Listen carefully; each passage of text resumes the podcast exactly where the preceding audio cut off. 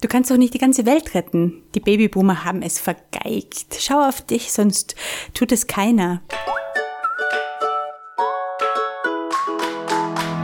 Hallo und herzlich willkommen bei Couch Coach. Schön, dass du da bist und zuhörst. Mein Name ist Petra Oschan, ich bin Supervisorin und psychologische Beraterin und darf dich durch Folge 17 begleiten. Das ist die mit der Hochsensibilität und dem Weltschmerz. Vielleicht kennst du das ja, damit meine ich dieses unanständige Gefühl, das sich einstellt, wenn wir so Ecken und Winkel unserer Gesellschaft entdecken, die wir für dringend verbesserungswürdig halten und unsere eigenen Fähigkeiten daran etwas zu verändern, in diesem Moment als vergleichsweise bescheiden wie so ein Kampf gegen Windmühlen. Aber im Unterschied zu Don Quixote hüpfen wir nicht aufs Pferd oder auf Rosinante, je nachdem, sondern ziehen uns eher zurück. Bevor wir uns nach Ideen umsehen, wie wir so eine Situation angehen könnten, würde ich gern noch zwei Szenarien auseinanderdividieren, die sich unter Umständen vermischen.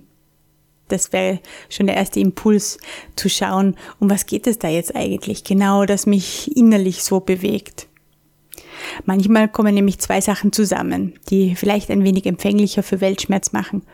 Das ist bestimmt nicht nur bei Hochsensiblen so, aber Hochsensible haben meist einen sehr hohen Anspruch an Ethik und gleichzeitig so ganz feine Antennen für Gerechtigkeit.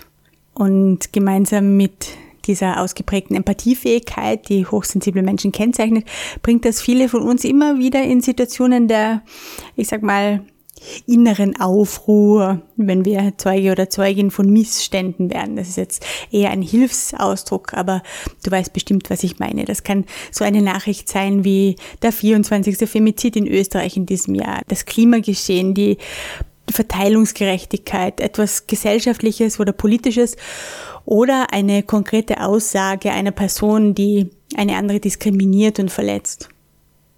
Ich weiß nicht, wie es dir da geht. Die Introvertierten und uns sind ja nicht unbedingt Freundinnen des Spontanen. Oft denke ich mir im Nachhinein, warum hast du denn nichts gesagt oder warum hast du es nicht lauter oder deutlicher gesagt? Und bis zu einem gewissen Grad können wir uns das auch vornehmen und für konkrete Situationen sogar recht gut einüben. Manche Situationen kommen aber so überraschend daher. Hä? Ist das jetzt wirklich passiert? Hat die Person das jetzt wirklich gesagt? Vielleicht kennst du das. Da braucht es dann oft ein wenig, bis wir uns darin zurechtfinden und überhaupt erst, bis wir Worte gefunden haben, die wir uns angemessen erscheinen. Und dann ist der Moment möglicherweise schon verflogen, in dem wir etwas sagen oder machen hätten können. Und wenn es das öfter so geht, dann könnten manche Introverts ein Lied davon singen in Teamsitzungen oder Fortbildungen oder bei Diskussionen, Prüfungen und so weiter.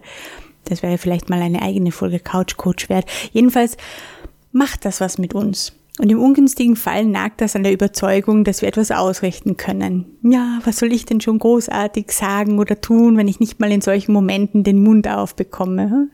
Und das spielt unter Umständen dem Weltschmerz ein wenig in die Hände, ja, wenn dieser Gedanke den anderen befeuert. Damit wir uns dazu entschließen können, etwas mit der freigesetzten Weltschmerzenergie zu machen, anstatt darin herumzutümpeln, falls wir das wollen, brauchen wir das Zutrauen in unsere Fähigkeiten, etwas zu verändern. Und das ist ja gerade das, was sich im Weltschmerz zwischenzeitlich aufzulösen droht. Wenn also dieser Gedanke irgendwie am Weltschmerz mitmischt, indem er uns an unseren Fähigkeiten zweifeln lässt, dann ist das Erkennen dieses Gedankenschurken schon mal eine Bewegung, die uns daraus helfen kann. Aha, da habe ich also jetzt diesen Gedanken drin. In einem nächsten Schritt könnten wir dann, sofern wir so einen Gedanken zähmen wollen, mit einer anderen Bewertung versehen. Dazu ist alles geeignet, was dir in den Sinn kommt. Wenn du dich gern auf die Verstandesebene holst, dann könnte vielleicht eine Überlegung in die Richtung nützlich sein, dass Nicht-Spontanität für hochsensible Personen eine sehr wichtige Funktion erfüllen könnte. So unbeliebtes Gefühl dieser vorübergehenden Sprachlosigkeit auch sein kann, wenn etwa vor unseren Augen eine andere Person verbal attackiert wird oder etwas geschieht, bei dem wir gern spontan eingreifen würden, aber eben der Moment schneller vorbeizieht. Hier ein Gedanke. Wenn wir spontan in ein Gespräch eingreifen, dann kommt in der einen oder anderen Form auch etwas zurück. Das kann total okay sein und daraus kann sich eine fruchtige Diskussion ergeben oder auch nicht. Für introvertierte, hochsensible Menschen stellt sich hier die Frage, ob das so wünschenswert wäre. Es kommt nämlich was zurück. Und wenn du dich zu den Hochsensiblen zählst, weißt du bestimmt, was ich meine. Das hat auch nichts mit Mut zu tun in diesem Fall, sondern mit einer realistischen Einschätzung der Situation. Der Job unseres Gehirnes ist, mit unseren Ressourcen zu haushalten. Wenn viele Reize auf uns einbrechen, so von innen und von außen, dann braucht das hochsensible Nervensystem Zeit und Energie für die tiefe Verarbeitung dieser Reize. Da zusätzlich zur Situation noch was draufzupacken, einen Druck reagieren oder spontan argumentieren zu müssen oder sich dem Risiko auszusetzen, da jetzt noch die Reaktion anderer abzubekommen, wie auch immer die dann aussieht, kann viel werden. Und vielleicht kann da der Gedanke aus dem Erste-Hilfe-Kurs nützlich sein.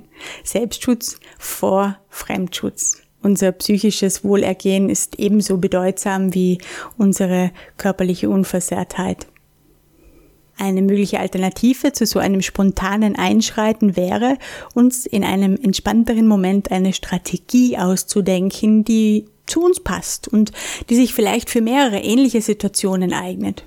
Wenn wir nämlich nicht so zu den spontanen Typen gehören, dann sind wir möglicherweise geübt darin, Routinen oder Abläufe zu entwickeln, die uns gut im Alltag unterstützen. Wir könnten an dieser konkreten Situation zum Beispiel überlegen, okay, das habe ich wahrgenommen, die HSP-Ethikkommission hat gesagt, das ist falsch und Energien bereitgestellt, die uns ins Handeln kommen lassen. Also verschieben wir einen Moment diesen Impuls und überlegen dann später, welche Routine würde sich denn da anbieten?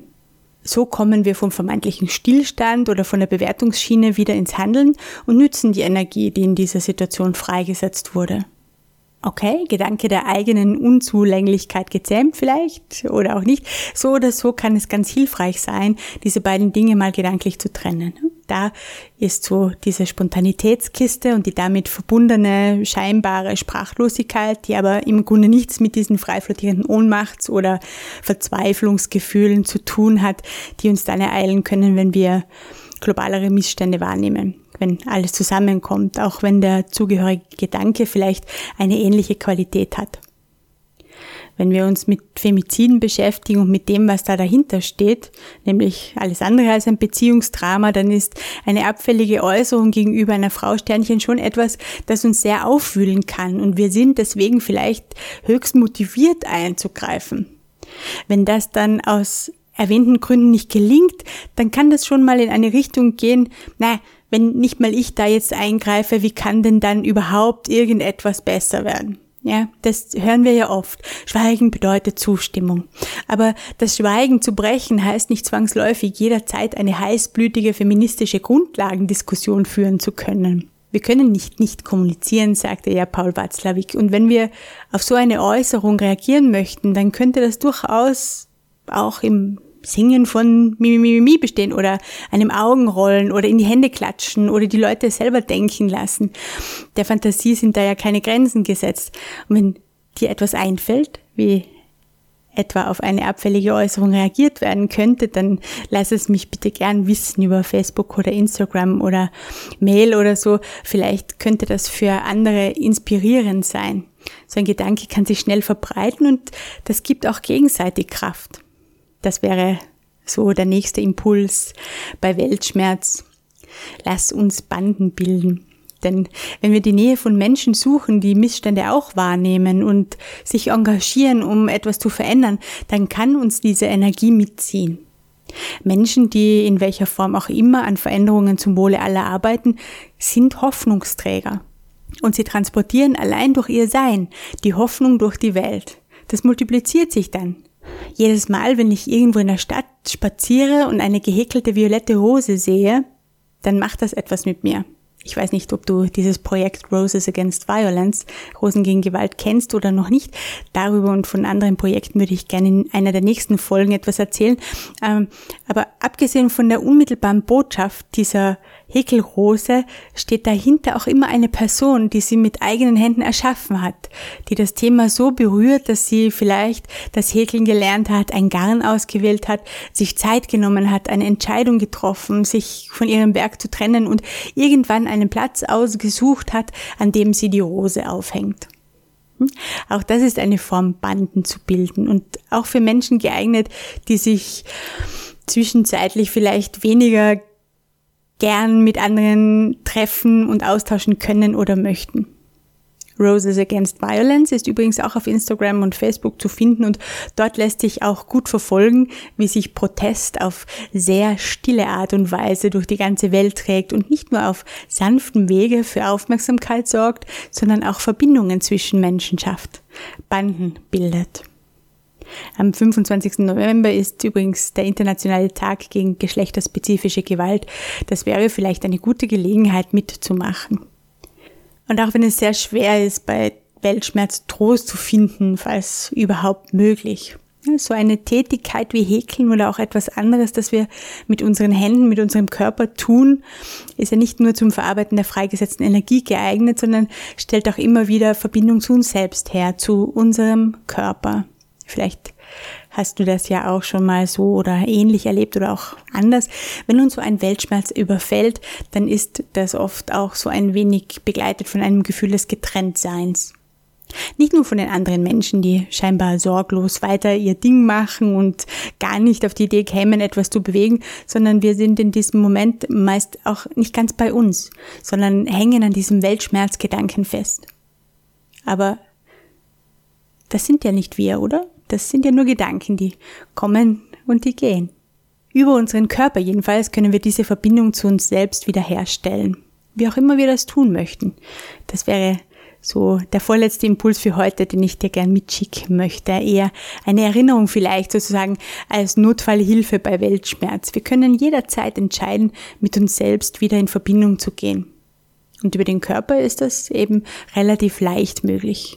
Das kann sein, indem wir unsere eigene Atmung beobachten, indem wir in die Natur gehen, uns bewegen, Sport machen oder eben etwas mit unseren Händen anstellen. Das dann noch sozusagen in einen höheren Dienst zu stellen, das würde gleichzeitig auch wieder eine Verbindung zu einem Außen herstellen. Und die Bedeutung von dieser Verbindung mit dem Außen zu betonen, ist mir ein ganz besonderes Anliegen, wenn ich mit hochsensiblen, introvertierten Menschen spreche wir sind uns selbst ja oft genug. Das ist bei extravertierten Hochsensiblen nicht so. Die brauchen das Außen und sind so gern unter anderen Menschen. Die Introvertierten unter uns, für die kommt so ein Weltschmerz manchmal ganz gelegen, um sich noch weiter zurückzuziehen. Ach ja, die böse Welt, oje, und ich kann nichts dagegen tun. Also wenn du dich jetzt ein wenig ertappt fühlst oder jemanden kennst, auf die das zutreffen könnte, nach dem Ausruhen und Erholen, husch, raus mit dir oder mit ihnen. Denn selbst wenn wir so die Idee verfolgen, dass da überhaupt keine Superkräfte in uns lauern und wir überhaupt nichts anstellen können, um etwas zum Wohle zu verändern, was er nicht weiß, aber bitte eines können wir immer tun. Wir können rausgehen. Du kannst rausgehen in die Welt und dadurch etwas verändern, indem du einfach nur die bist, die du bist. Das kann sogar ein recht starker Akt des Widerstands sein, die zu sein, die wir sind. Da rede ich noch gar nicht vom Tun, nur vom Sein. Draußen sein, in der Begegnung mit anderen. Es ist eine Möglichkeit, die Verbindung herzustellen. Ja, auch wenn da noch Wut oder Verzweiflung oder Enttäuschung ist und das sind ja auch gültige Gefühle.